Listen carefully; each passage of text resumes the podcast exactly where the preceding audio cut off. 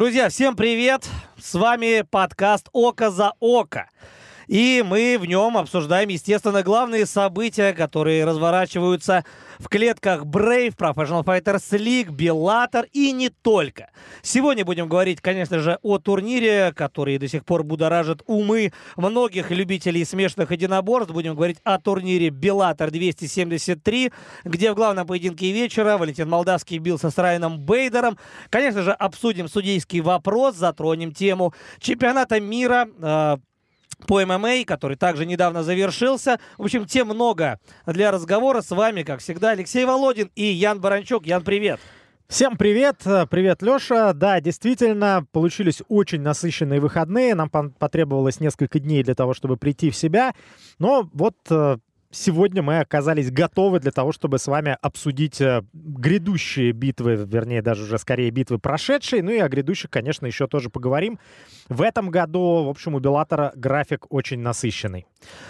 Да, ну и первое, о чем э, хотелось бы поговорить, наверное, об, э, о неком историзме. Э, мы, Ян, с тобой изначально по образованию историки, э, не будем про это забывать. И как ты считаешь вообще, будет ли такой когда-нибудь в истории ММА, чтобы в рамках э, одного месяца, даже буквально там одной недели, э, состоялись битвы в тяжелом весе между временным чемпионом и чемпионом постоянным и в UFC, и в Беллаторе. Такого не было никогда.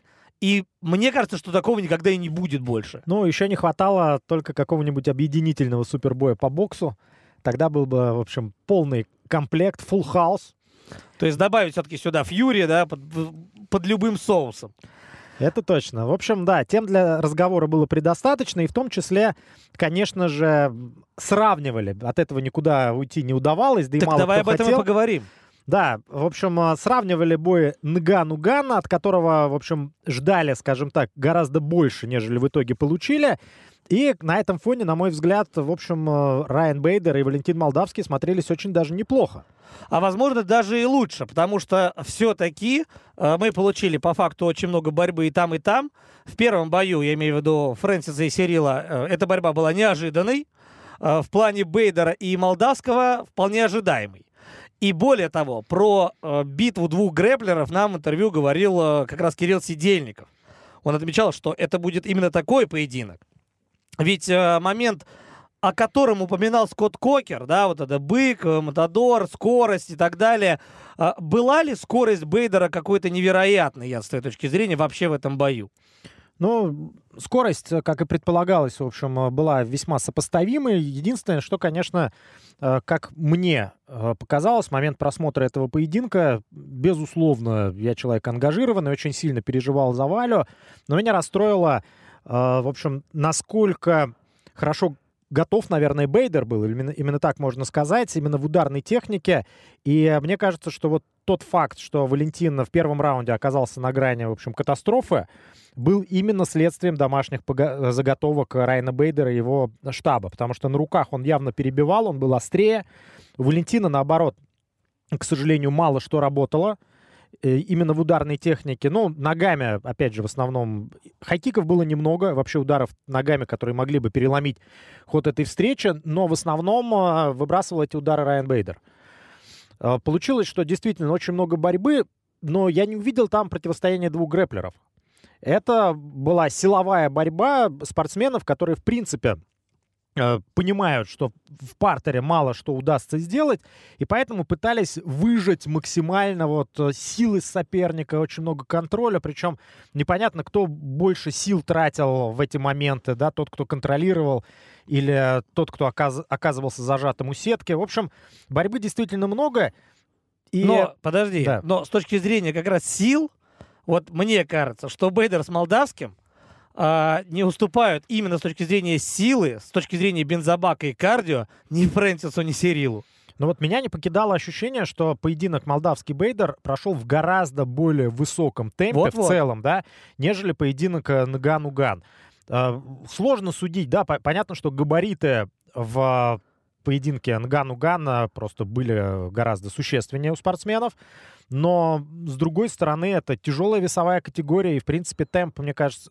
Ну, понятно, что это все разговоры для бедных, да, а вот если бы Бейдер подрался там с э, Ганом, да, как бы это было, а если бы Молдавский подрался с Нгану, но в целом, лично у меня, э, ощущения и эмоции от э, поединка в Беллаторе остались гораздо более положительные.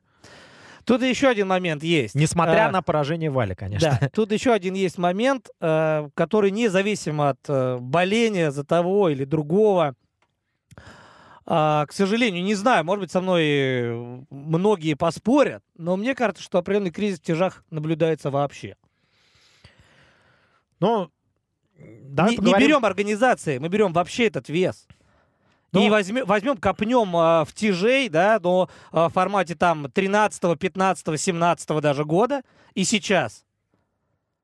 Тяжелый вес, э, в принципе, как и полутяжелый, э, ну не то что проблемный, да, а сложно и долго раскручивать звезд в этой весовой категории. Это во-первых. Во-вторых, учитывая специфику этого дивизиона, очень редко бывают э, запоминающиеся победные серии, которые длятся там хотя бы пару лет. Поэтому, например, Федор Великий, да, потому что 10 лет дрался с топами, там выигрывал и выигрывал зрелищно. А, ну, я не вижу никакого кризиса, мне просто кажется, что вот таких, я не знаю, суперзвезд, которые неважно проигрывают или выигрывают, типа Брока Леснера, да, которые просто своим одним присутствием в клетке уже, в общем, будоражат общественность. Э, ну, не то, что нет. Вот, например, взять Нгану, да, он становится прагматичнее, он э, учится бороться, причем, судя по всему, уже научился. Как ты думаешь, значит ли это, что мы уже не увидим того Нгану, который чуть ли не отрывает голову своим апперкотом э, Алистеру Авериму? Уверен, увидим. Вопрос в том, что увидим в случае, если он подпишет новый контракт а гарантии этого пока нет. И здесь уже неважно, выторговывает ли он там э, свободу, деньги, это уже вообще вопрос второй или третий. Да, у Фрэнсиса есть определенная, как я люблю говорить, хтоническая мощь, но э, ставит ли это его на какую-то высокую планку или там на планку величия вообще, да, э, в этом спорте? Думаю, что нет. Даже, конечно же, нет. Еще рано. Еще рано об этом говорить. Uh, у него там свои истории, но если мы говорим о Беллаторе, то здесь именно больших имен в тяжах на самом деле всегда хватало. Да, и тот же там Фрэнк Мир здесь появлялся в свое время, там, который много чего выигрывал. Э, опять же, тот же Бейдер, э, Федор Емельяненко, конечно же, да. Здесь есть фигуры, которые, ну, очень большие с точки зрения истории. Вот, и здесь э, я бы хотел, знаешь, к чему перейти? До судейского вопроса. Мы к нему, конечно же, подойдем чуть позже. Но я нашел плюс для Валентина Молдавского. Вот в этом поединке. Ну, расскажи. А, учитывая то, что, в принципе, а, этот бой нельзя назвать суперзрелищным, как и бой там Фрэнсиса, да, а, но об этом решении и об этом исходе пишут очень много. И фамилия Молдавский просто в интернете – благодаря такому решению становится более кликабельным, он становится более узнаваемым, он становится более медийным. То, чего Вале и не хватает. Ну, слушай, мне кажется, если бы он выиграл у Бейдера, э, его фамилия была бы еще более кликабельной и более медийной. Он бы стал все-таки чемпионом Беллатора. Да, про это вы писали, но это бы новость о том, что Валентин стал чемпионом Беллатора, она бы повисела пару дней, и потом она просто бы опустилась. А вот вопросы о спорных решениях, о решениях, которые, э, на которые мы смотрим с одной точки зрения, другие с другой точки зрения, там за океаном, например, э, про эти бои, про эти решения вспоминают потом чаще. Ведь мы же помним, допустим, вот бои, опять же, того же Фрэнсиса.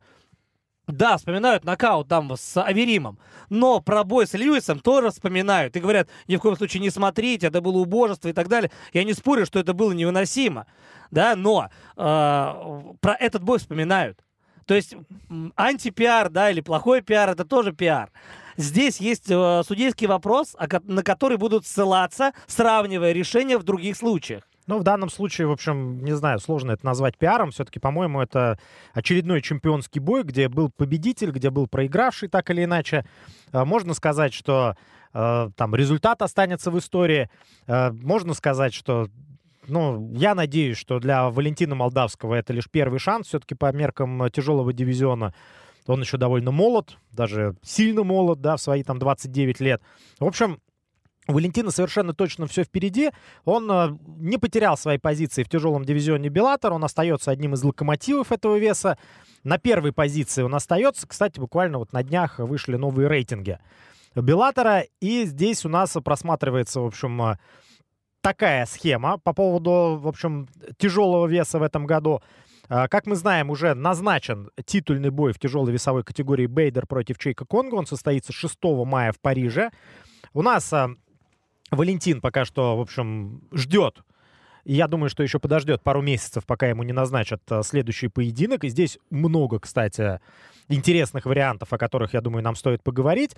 И дальше у нас на горизонте уже замаячил бой Федора Емельяненко, который обещают провести в Москве. Федор, напомним, э, находится сейчас на третьей позиции в рейтинге тяжелого дивизиона Беллатора. И у меня, в общем, есть основания надеяться, что все-таки его бой, не знаю, он будет э, прощальным или непрощальным, надеюсь, что он все-таки состоится в России, э, что это будет победитель пары Бейдер против Конго. Может быть. Но перед тем, как э, переходить к будущим боям, давай все-таки завершим тему с Райаном и с решением. Ведь э, это же действительно, ну, пятый раунд, да? И мы не так давно взяли интервью с, э, у Андрея Корешкова, обсуждали с ним больше бой Бенсона и Ислам Мамедова, но он также отметил, что бой Хендерсона и Мамедова судили, су, э, судили э, специалисты разной формации, которые мыслили в разной су- судебной парадигме, если угодно. И эти же люди работали э, в рамках поединка Бейдер и Молдавский. Но э, борьба молдавского в пятом раунде, да, и вот эти удары локтем э, в клинче Бейдера. В итоге все трое увидели, что удары локтем Бейдера, они сыграли ключевую роль, и из-за этого, видимо, отдали раунд Бейдеру.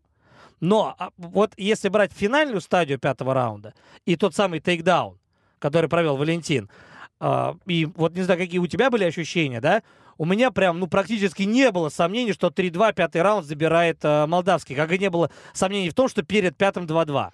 У меня были очень серьезные сомнения в этом, что Валентину отдадут победу вот по такому бою очень вязкому. Потому что я помню несколько подобных поединков, где прям вот я на 100% был уверен, кстати, с участием Андрея Корешкова. Это был, э, это был, например, его бой с Ларкином, где было много контроля со стороны Андрея и почти не было ударов э, со стороны Лоренса. И я, в общем, тогда считал, что, ну, прям искренне был уверен, что Андрею отдадут победу, но не тут-то было. А здесь прям, ну, очень четкая, на мой взгляд, параллель прослеживается. Ты знаешь, вот я не очень там согласен Ларкин, Ларкин с Андреем Корешковым. Я, том, секунду, что... секунду. Ларкин Корешков там был по одному моменту по нокдауну. Да, я не очень согласен с Андреем Корешковым в том отношении, что э, судят э, люди разной формации. По-моему, это люди одной и той же формации, просто которые в зависимости от контекста, от, э, в общем, того, что им в данный момент я не знаю, хочется или необходимо сделать, просто используют разную логику. Ты знаешь, как юрист, допустим, используя закон один и тот же, поворачивает его разными сторонами. Здесь то же самое. В них никто не кинет камень, допустим, при таком решении. А в другом поединке, совершенно аналогичном, да, они могут отдать другому человеку просто потому, что, в общем, нет, э, как мы знаем, объективных критериев судейства. И как раз, э, продолжая тему э, с Андреем Корешковым, я у него спросил, а ошибки, да, мы говорим о ошибках рефери, который судит бой. А потом говорим, странные решения, странные оценки, какой логикой они руководствуются.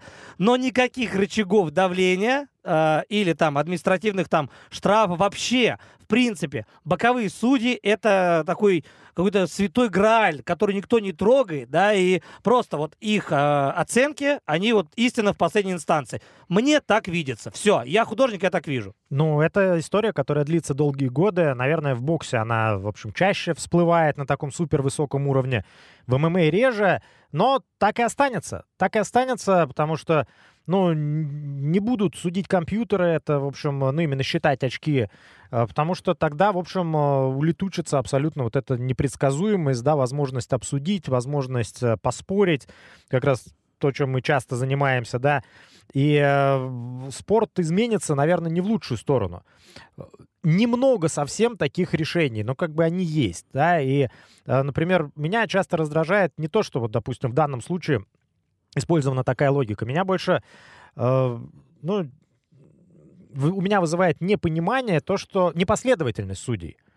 То, что, помнишь, вот эта история, когда в один год э, был поединок э, Доминик Круз, Ти Джей Дилла и в этот же год был Робби Лоулер с, э, эм, с Карлосом Кондитом, и там была та же самая история. А Кондит набросал Лоулеру там в два или в три раза больше ударов, Лоулер бил сильнее, отдают Лоулеру, потому что он типа больше попадал. Прекрасно да? помню тот бой, И да. совершенно обратный, вернее, потому что он нанес больше ущерба. И абсолютно обратная история, когда э, Доминик Круз набросал больше ударов, Ти-Джей попадал сильнее, но отдали в данном случае Крузу. То есть абсолютно И непоследовательность. там, и кажется, она- разница в боях была чуть ли не две недели. да, да, да, это прям настолько поразило, настолько бросилось в глаза, и, в общем-то, на самом деле, ну, сделало мое личное понимание смешанных единоборств и судейства, наверное, более циничным.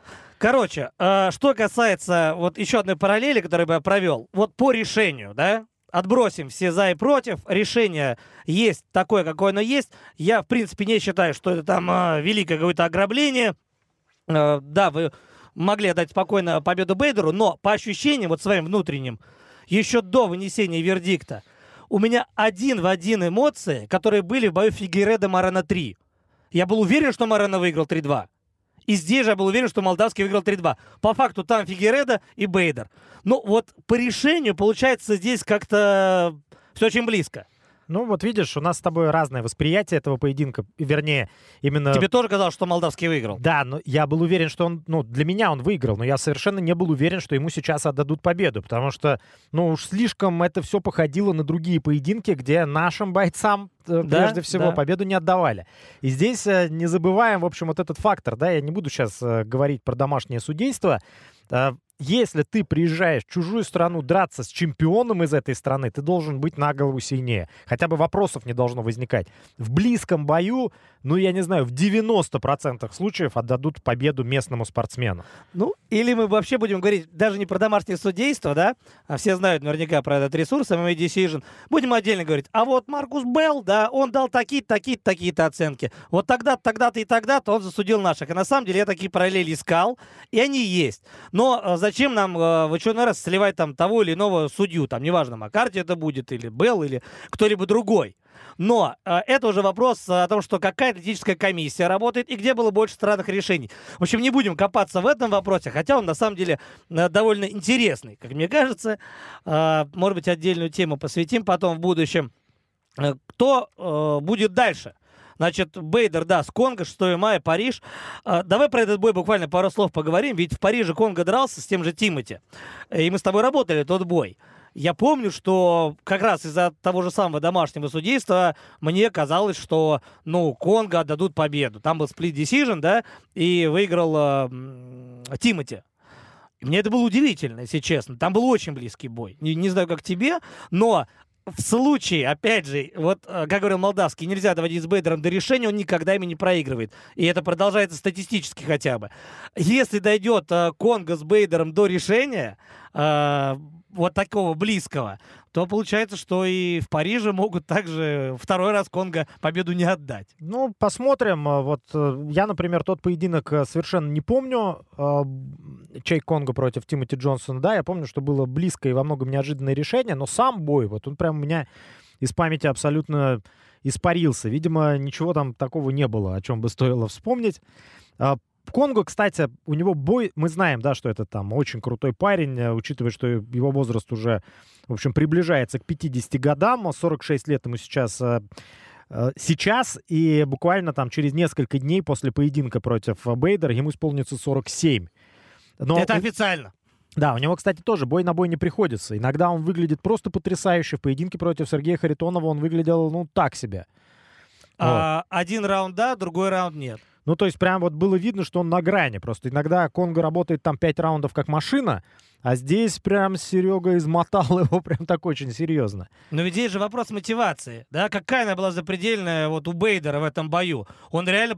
Вообще, американцы, вот конкретно я имею в виду Бенсона и Бейдера в этом карде, они провели безумную подготовку, выходили просто как на последний бой. И тот, и другой. И вывезли. Конго, проиграв тогда в Париже, наверное, проведет тоже очень крутую подготовку, а, беря во внимание его два боя с а, Виталием Минаковым, когда у него был вопрос перетренированности, о котором он говорил, здесь, думаю, его не будет. И как раз а, удивишься ли ты, Ян, если Конго возьмет и вывезет на физухе все пять раундов? Так я не удивлюсь, если Конго вообще выиграет э, Бейдера, станет чемпионом, и затем мы получим шикарный бой в Москве Федор Емельяненко против Чейка Конго. В общем, э, по-моему, просто великолепная история. А, даже помнишь, еще до того, как Валентин э, бился с Бейдером, мы с тобой обсуждали, да, что, возможно, вот этот поединок Федора, о котором мы говорим, будет против Чейка Конга. А тут еще, если он будет и титульным, то это просто бомба. Да, но есть же еще один момент. Э, если во-первых, изначально была негласная информация, что турнир э, Беллатор в Москве должен состояться э, все-таки в первой половине лета, а не во второй. Ну, неважно, они могут все переиграть и сделать, допустим, в конце августа под Федора э, no problem. А, но ведь это же может быть ни Бейдер, ни Конго. Вообще не эти лица для Федора. Это уже тоже нельзя исключать. Ну, исключать, конечно, нельзя, но мы же мыслим определенными веро- вероятностными, да, и того, что категориями. Да, и мне кажется, что ну, от титульного боя Федор ну, вряд ли откажется, да, так же, как и он откажется от э, реванша с Райаном Бейдером. Э, учитывая, кто еще есть э, в тяжелом дивизионе Беллатора, а если мы, в общем, вот эту первую четверку, да, Бейдер, Молдавский, Конго, Емельяненко, э, оставим за скобками, то здесь у нас Вассел, Тимоти Джонсон, который, в общем, уже с Федором дрался, Форчун, Моури, Франклин, Сома, это уже как по статусу не подходит. Не, больших имен там нет То больше. есть э, или у нас получается Бейдер Конго, ну, кто еще может быть, Вассел, да, или же э, приглашать какого-то, кого-то со стороны. Вот я читал комментарии болельщиков, там они говорили, что Брок Леснер может быть. Аверим. Да, Аверим, там Вердум, который сейчас, э, в общем, пока что исчез с радаров. Ну, то есть, э, или приглашать какую-то суперзвезду, подписывать на один бой, но мы знаем, что Скотт Кокер не любит так делать. Он, в общем, найдет, мне кажется, решение среди своих тяжеловесов, и будем надеяться, что, в общем, будет круто. А круто будет сто процентов. Да, главное, что мне... Представь себе Харитонов Емельяненко, да? Но я не уверен, что Федор согласится. Ну. Да, конечно, не да. согласится. Федор никогда не дерется с, э, с отечественниками. И не раз об этом говорил. Но пофантазировать, это, конечно, было бы что-то с чем-то. А, про Бенсон-то, э, Мамедов. Вот здесь, э, наверное, все-таки больше тем для обсуждения в плане даже не столько судейства, но э, ведь Бенсон Хендерсон подобрал ключи к э, борьбе Мамедова. Он действительно это сделал. Да, это было прям удивительно, потому что мы привыкли, что борьба, в общем, парней из школы Абдулманапа доставляет как минимум просто серьезнейшие проблемы соперникам, и, как правило, против нее нет никакого противоядия. А здесь-то, в общем, э, нашел Бенсон Хендерсон путь, во всяком случае, э, к которым, как знаешь, Данко, да, возможно, он озарит всем остальным, в общем, кто будет сталкиваться с спортсменами из этой школы, и укажет, что надо делать. Да, но это случится только в случае, если вот эти кувырки будут помножены на невероятную физическую форму, которая была у Бенсона в этом поединке. И мне кажется, что он провел э, лучший бой за последние лет пять, наверное. Но он действительно выходил, это было круче, чем Тони Фергюсон местами. Там такие были кульбиты, такие выходы, совершенно нестандартные. И, наверное, Ислам даже был, э, ну, как-то не то, что ошарашен, ну, как минимум, сильно удивлен действиями Бенсона. Ну да, то, что всегда работает, э, в этом поединке работало не совсем.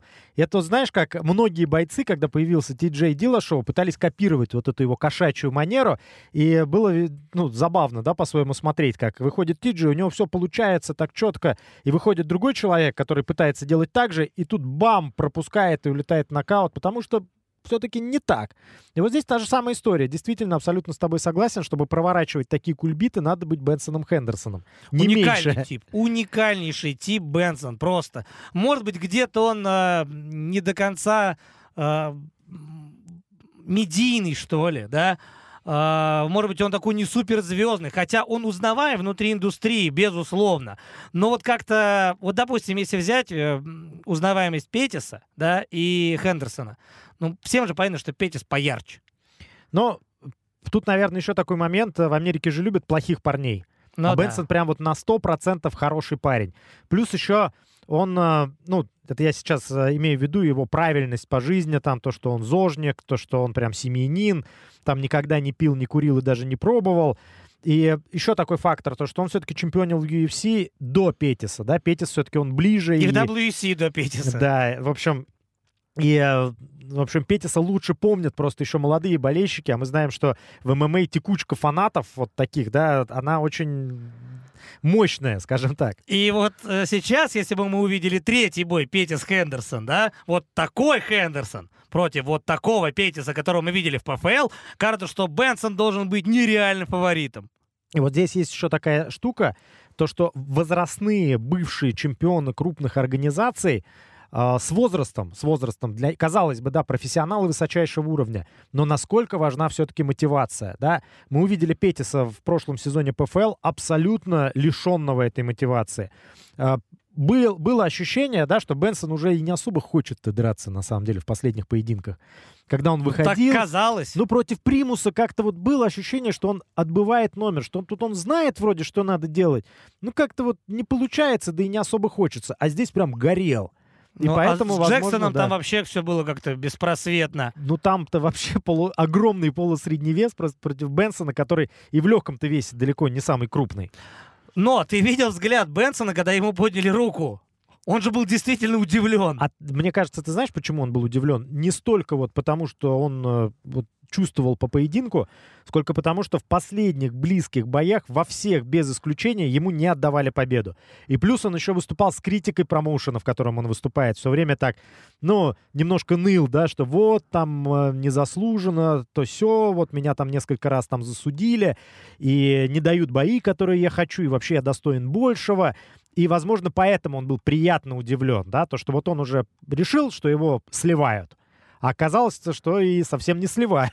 Ну, кстати говоря, в UFC все сплиты были в пользу Бенсона. Но в Беллаторе это уже... А в Беллаторе уже да. ситуация немного другая. Там и Чендлер, и Питбуль там он э, проиграл с плитом. Примус, опять же... А, там было решение единогласное, да. И сейчас э, разделка в пользу. В общем, давно не побеждал раздельным решением Бенсон.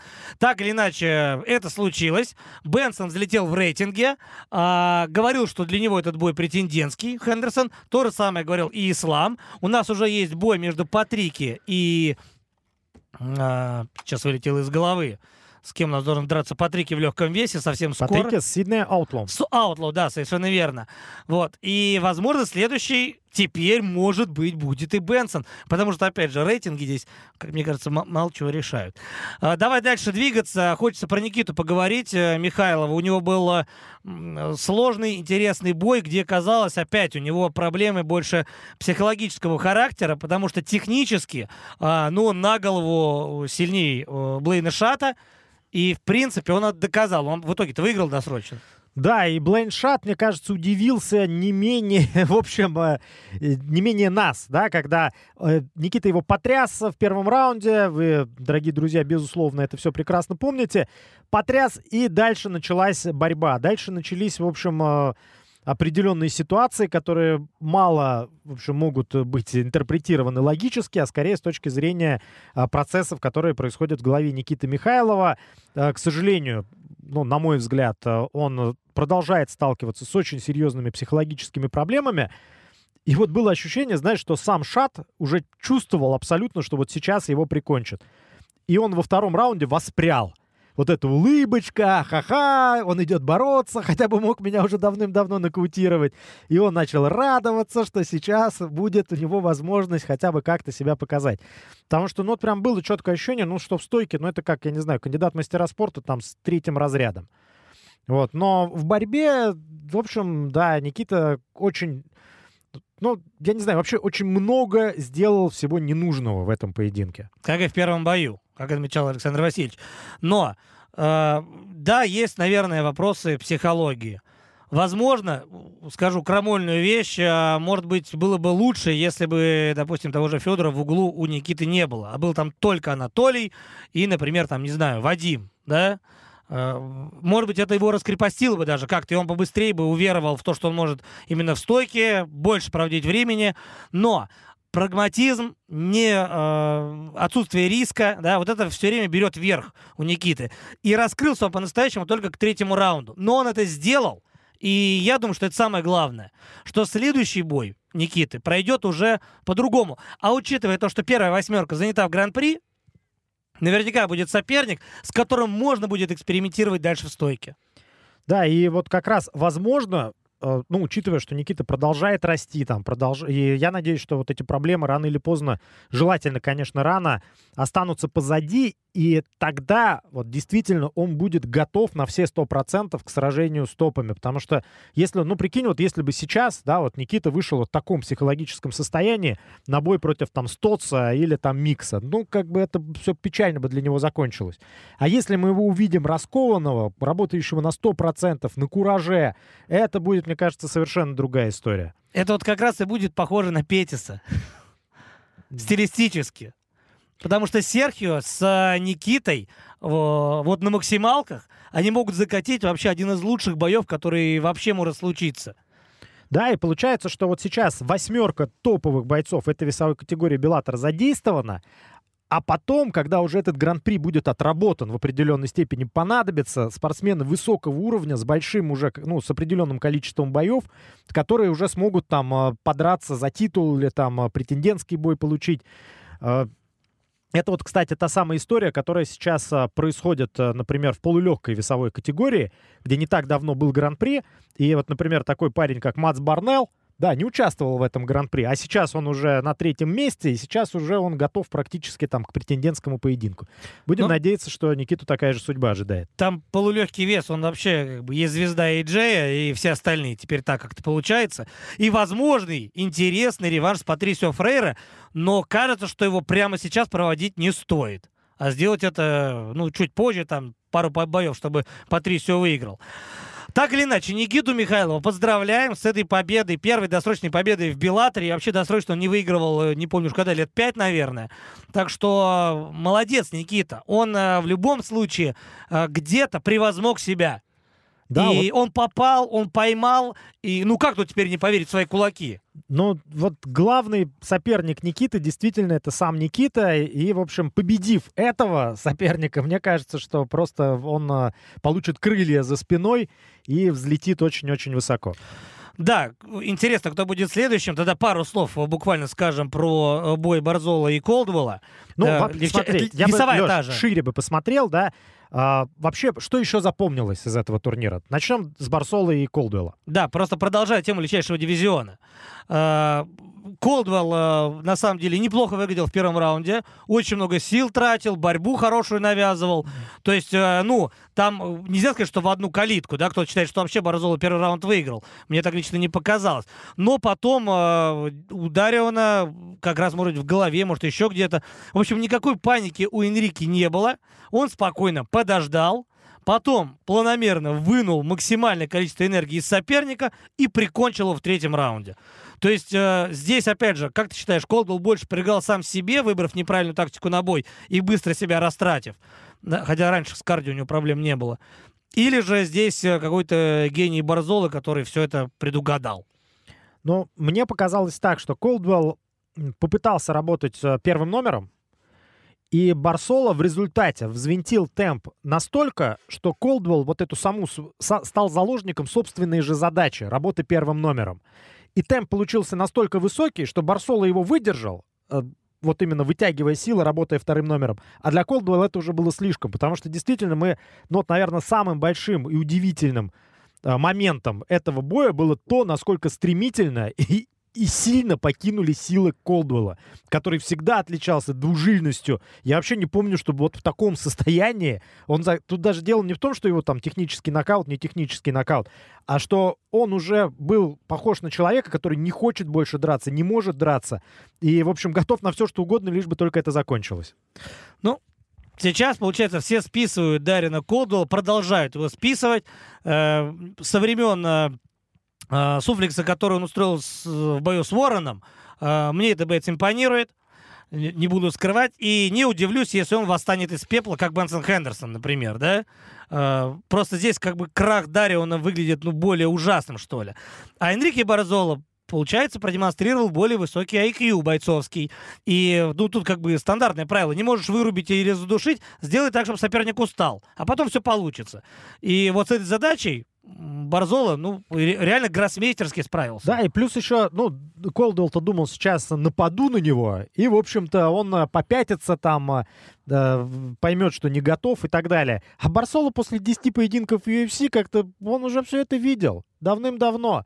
Он прошел через став Латинская Америка, где, в общем, там голодные мексиканцы, перуанцы, там, пуэрториканцы и так далее. Это парень, который, в общем, ну, готов умереть, э, но, в общем, заднюю не включат никогда. Ну, или очень хорошее пополнение вообще 61. Да. А, Барзол, то есть он точно не сбитый летчик, а, там не договорился по контракту с UFC, у него там все бои до решения доходили, здесь он выиграл досрочно и у экс-чемпиона, так что это хорошие шансы. Кстати говоря, бой с Барзолой, вот сейчас э, Никита Михайлов, Барзола, например, ну, не знаю, я бы, наверное, сейчас не хотел бы его видеть. Ну, просто вот и это именно тот случай, когда опыт и уровень оппозиции, видно, что человек выкован из этих двух компонентов. Он не звездный абсолютно, он, возможно, средний, но вот максимум, сколько можно получить из этого человека, вот сейчас вот он находится в этом состоянии. Действительно, понятно, почему он UFC как бы был не ко двору, да, потому что он может обломать э, крылья любому, но при этом как бы из него звезды ты не слепишь. Да, как и из Бейдера. А взяли и слепили. А что еще запомнилось? Ведь, ведь правда, Кокер из Бейдера сделал звезду. Он реально может поставить себе вот на полочку прям кубок такой. Я сделал из этого парня звезду, в которого не верил э, Дану Уайт и весь промоушен. Ну да, ведь мы знаем, что Кокер это, в общем-то, уникальный человек, который вот лепить звезд как раз и умеет. Или долепливать. Да, тоже, да. И то, и то. Кстати, там что-то про Кайлу Харрисон говорил, так и я не понял. Она вроде как в ПФЛ все-таки останется. Ну, а зачем ей уходить? Она вряд ли сможет Сайбер драться да, 70, до, с 70 там, до 66. А, еще, например, меня очень сильно впечатлил поединок а, Хамаси против Уиллиса. Да. А, Хамаси действительно, судя по всему, изучил бой а, Берхамов-Уиллис, сделал выводы. И то, что произошло, было удивительно для многих, но не для Хамаси и не для Уиллиса. Потому что Уиллис стоял такой, знаешь, таким видом, они меня раскусили. Они поняли теперь, что я не умею бороться, и теперь все будут меня душить. В общем, а, Уиллис, напомним, что это ударник довольно высокого уровня, экс-чемпион ЛФА, который там выиграл множество боев а, решением именно за велосипедев соперников.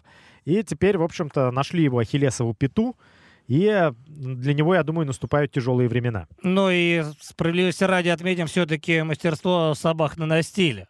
Это был отличный ручной треугольник качественный, плотный и такой прям э, безошибочный, я бы сказал. И да, собак больше любит бороться, но как собак видим... наоборот не любит Ой, бороться. Собак больше любит бить, естественно, да. Но здесь мы увидели другого Хамаси. И тем отрадней, что Андрей Корешков с собаком справился. Мухаммед Берхамов справился с Уиллисом. Гильотин очень легко, как ты верно отметил. А теперь мы видим бой Корешкова и Берхамова. И, кстати говоря, не факт, что там будет очень много борьбы. Не факт. Но еще отметим... Тычок этом... в глаз отметим? Да, тычок в глаз, конечно, отметим. Отметим победу, в общем, уверенную ученика Райана Бейдера. Да, у него тоже есть ученики. Салливан Коули в первом поединке. Ну, как-то... Вот, кстати, первые два боя а, Коули Перриш и Бреннан Луго оставили ну, такое, на самом деле, удручающее впечатление. Это вот то, что политически Беллатор вот решает проблему, вот эту раскачку новых звезд. Ну, знаешь, как будто этих боев как бы и не было. Просто вышли спортсмены абсолютно разного уровня, и случилось то, что и должно было случиться. То есть ну, это... а почему тебе от этого грустно? Ну, потому что, на мой взгляд, это как бы не совсем спорт. Спорт — это когда конкурируют все-таки, ну, подбирают соперников примерно одного уровня. Но это всегда было в психологии Кокера. В психологии Кокера, то да. То есть ждать от него чего-то другого, по мне так странно. И да, и Коули, и Бреннан одержали уверенные победы в первых раундах. Там один э, техническим нокаутом, другой задушил. Вообще никаких вопросов. Другое дело, что Перриш, например, который проиграл тому самому Коули, о котором ты сказал, да, он же в предыдущем бою выиграл у Эдвардса из э, Джексон Винг. Казалось бы, молодая новая звезда, непобежденная. И думал Кокер сделать то же самое, а нет, не вышло. Не всегда прокатывает схема. Да, прокатывает не всегда, но в том случае это была недооценка Бена Перриша, а здесь этой недооценки уже не было. В общем, все идет своим чередом. Ну, так или иначе, большой тунец себе еще пару боев, так, тысяч по 5-7 долларов точно выбил. Поэтому молодец. Пусть заработает. Да, на, на тунец хватит ему точно совершенно. Да, так что, э, в общем, были интересные поединки. Э, и Эйден Ли, Генри Каралис, э, там э, Эйден Ли в итоге получил в глаз от Каралиса в третьем раунде, причем в самом начале. И действительно выигрывал Каралис э, и первый раунд, и второй раунд. И Эйден Ли по-любому это понимал, но тем не менее сказал, что не может продолжать встречу. Опять же, секунданты, тренеры прекрасно знали, что два раунда позади будет техническое решение. Дисквалом там не пахнет. По этому решению э, ну, не было шансов, что Ли выигрывает. Поэтому э, остается ве- уверовать только в одно. Он действительно не мог продолжать встречу и действительно ничего не видел. Ну да, то есть вот по твоему спичу я сейчас так понял, что ты абсолютно в это не веришь, в то, что он ничего не видел. Нет, просто у нас с тобой довольно приличная насмотренность боев и подобных ситуаций, да, и, Ян, ну мы же виделись со стороны, да, как кажется, что э, не столь серьезное было а, повреждение. Но это со стороны. Единственный момент, а, который а, говорит о том, что действительно повреждение могло быть очень серьезное, это был не столько тычок, да, это был именно такой режущий удар, да, вот здесь момент, и могла, и поэтому травму так и не видно. Вроде с глазом все в порядке, но похоже, как ты прямо во время эфира сравнил э, в бою с... с Кадзингана, да. Кадзингана Суарес дралась, но там ногой вообще было. Там вроде не Суарес, но там, в общем, была такая, да, довольно жесткая история, когда в результате была именно ногтем ноги повреждена сетчатка глаза, и вообще Кэт чуть глаз не потеряла. К счастью, в общем, для нее все обошлось. А бывали подобные ситуации, например, э, когда Майк Винкелджон э, во время он держал лапы, и как так получилось, что э, спортсмен вот так же примерно скользящим ударом ногтя ноги буквально выбил ему глаз. Глаз вытек в результате, и тренер остался, в общем, только с одним э, видящим глазом. Ну, одноглазых бойцов хватает, там Биспинг еще, да, например. Но, Но там, у него там да. своя история. В общем, э, вот я, например, увидел еще косвенные подтверждения того, что что-то вот хитрить немножко Эйден Ли. В чем это заключалось? В том, что он, э, знаешь, когда боец хочет продолжать, он сразу говорит, он наоборот пытается скрыть повреждения, говорит, я хочу продолжать, там и выходит доктор, там, э, и он все равно говорит, я хочу, не надо, там, дайте я пойду вперед. А здесь вот это вот стояние пять минут, могу, не могу, и когда его спросили, ну ты можешь все-таки наконец, опять началось ни да, ни нет, ни да, ни нет, и когда уже все говорят, бой закончен, он вот здесь начал возмущаться. А что ты за 10 секунд до этого не сказал? Да, могу продолжать. Сказал бы, могу, все, бой бы продолжился. А Он чему... еще отворачивался от доктора да, да. все время так. А к чему этот театр одного актера, когда ты не можешь ничего там внятного сказать, и потом начинаешь возмущаться, когда бой останавливается? Ну, значит, думал, что будет новый контест. Да, может быть. Он да. упа... А что еще он мог уповать здесь? Только на несостоявшийся ну, бой. Так или иначе, все справедливо. Коралес бой выигрывал, Коралес бой выиграл. вот. То, что была, или, была ли хитрость или нет со стороны Эдена мы на 100% сказать не можем, но в результате все закончилось, в общем, как и должно было, наверное. Так или иначе, э, в общем, с этим турниром все более-менее понятно. Надеюсь, что мы еще отдельно судейский вопрос э, с одним из специалистов в нашей стране разберем более предметно, детально. Э, и надеюсь, вам это понравится. Но коротко давай скажем, э, что будет дальше. Дальше у нас будет 19 февраля и разборки в полусреднем весе, там, где Грейси со Сторли и как раз Берш... Берхамов с Корешковым. Ну, а затем уже дублинский турнир, на котором мы должны увидеть поединки э, Кирилла Сидельникова и Владимира Токова, но они пока еще официально не объявлены.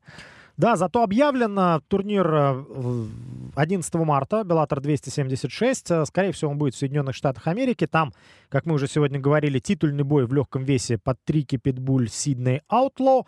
И затем э, еще одно европейское турне. Кстати, обрати внимание, в этом году прям так за Европу взялись сначала Дублин в феврале, а потом весной, в мае Э, просто невероятная история. Беллатор Париж 6 мая и через неделю Беллатор Лондон. И оба турнира очень статусные, прям очень представительные. Но в Лондоне будет э, Амосов драться с Пейджем.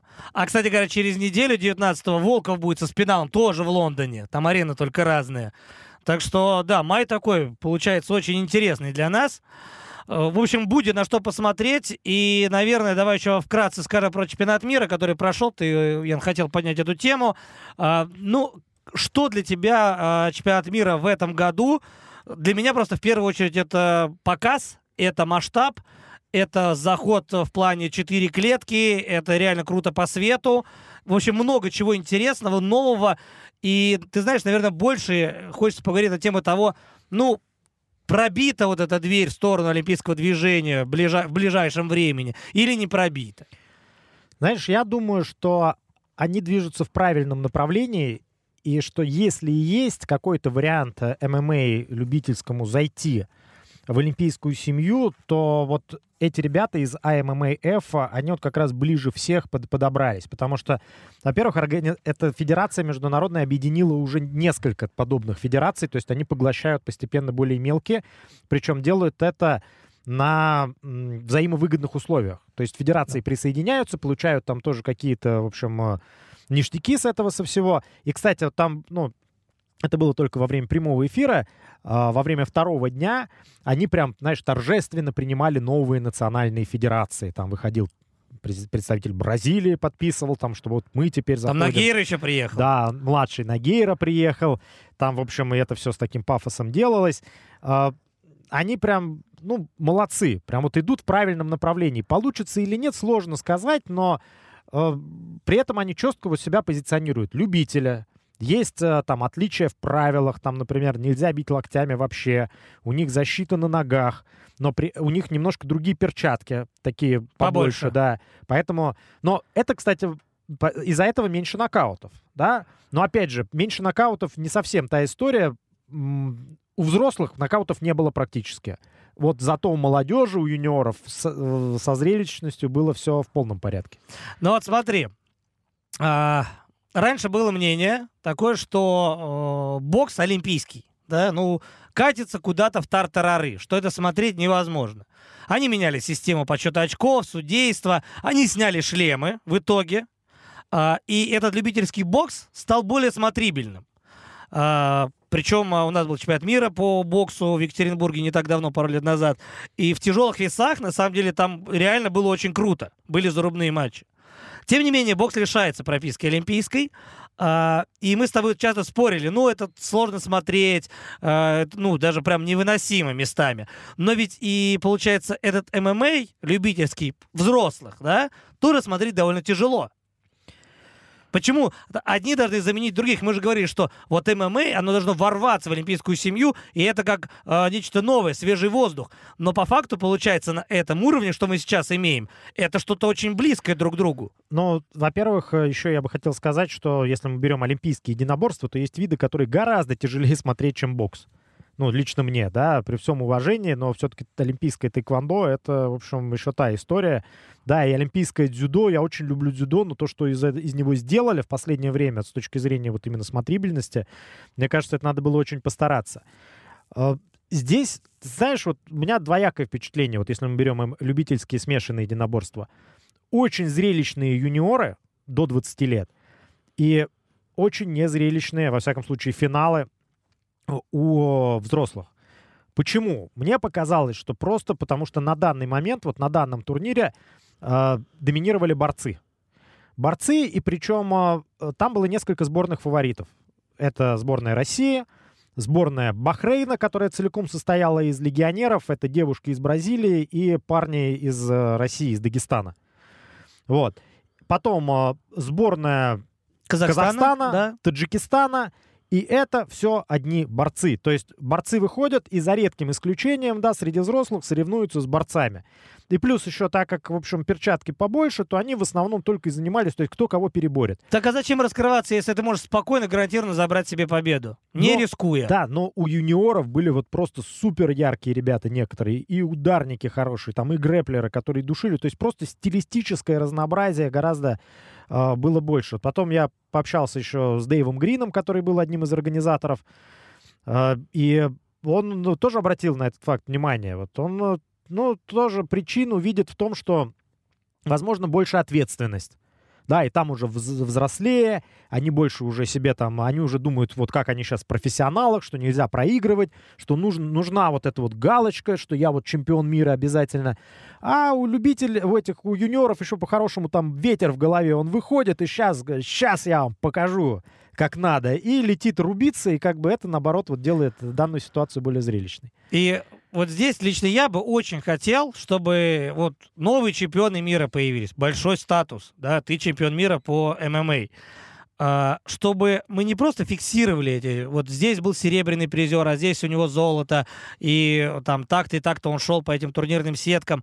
Сколько людей потом из этих ребят, взрослых, попадут в реально большой спорт, в реально в профессиональное смешанное единоборство. Пока этот процент, он а, к сожалению, ничтожно мало. Но ведь именно здесь и есть, кажется, прямая дорога. Она должна быть. Но мы понимаем, что у нас приходит из вольной борьбы, из боевого самбо, у нас приходит из джиу-джитсу, из мира кикбоксинга залетают э, периодически люди, которые выходят до больших высот, доходят.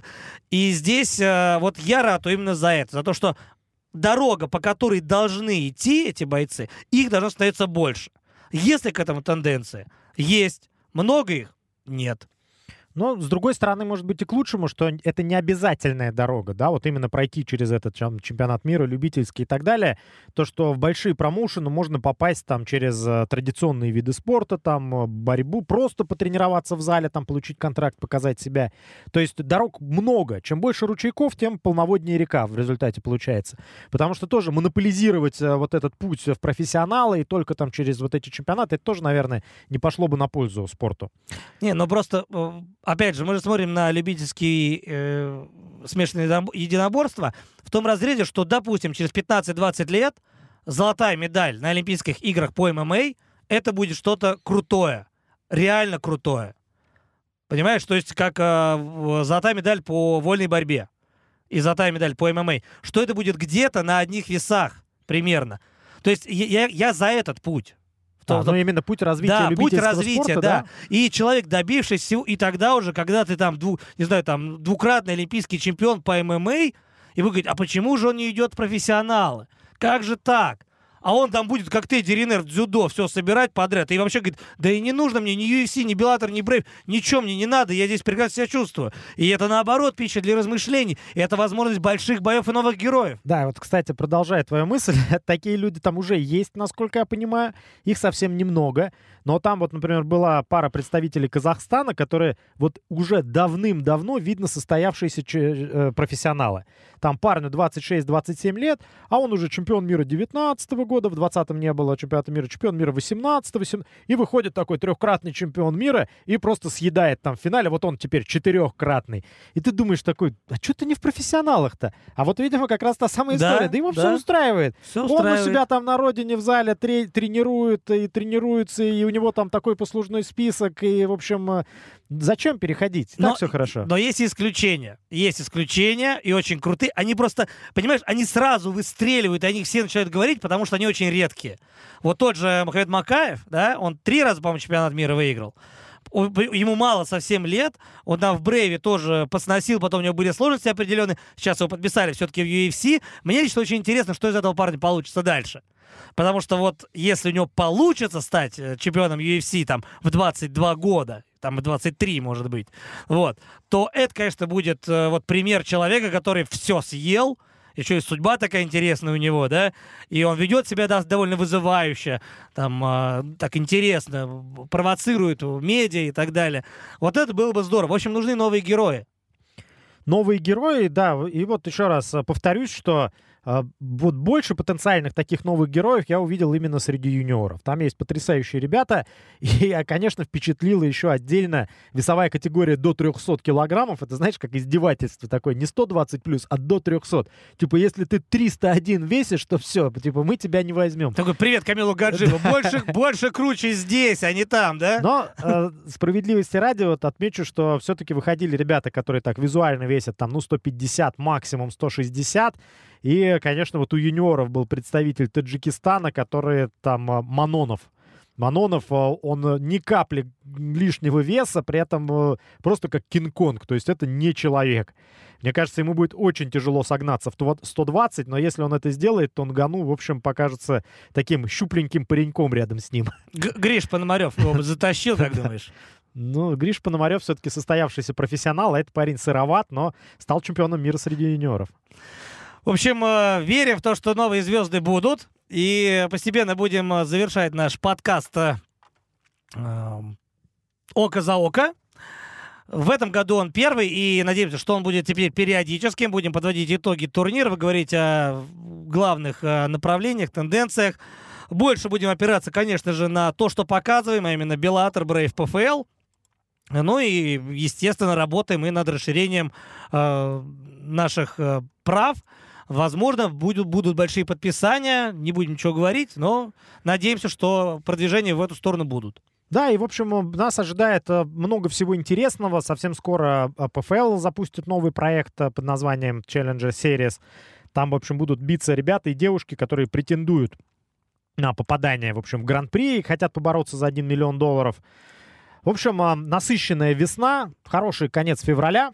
Подписывайтесь обязательно на наши социальные сети, YouTube, Instagram, TikTok, ВКонтакте, везде нас можно найти. От бокса мы тоже не отказываемся. У нас были пробопера в прошлом году, и они, кстати, показали неплохие результаты. Может быть, э, в этом году у нас тоже что-то будет интересное, и, естественно, как бы есть желание брать по-настоящему большие поединки. Ну что ж, за сим будем прощаться. Меня зовут Алексей Володин, и рядом со мной, как всегда, Ян Баранчук. Надеюсь, вам понравилось. До свидания, друзья. Слушайте «Око за око», смотрите «Смешанные единоборства».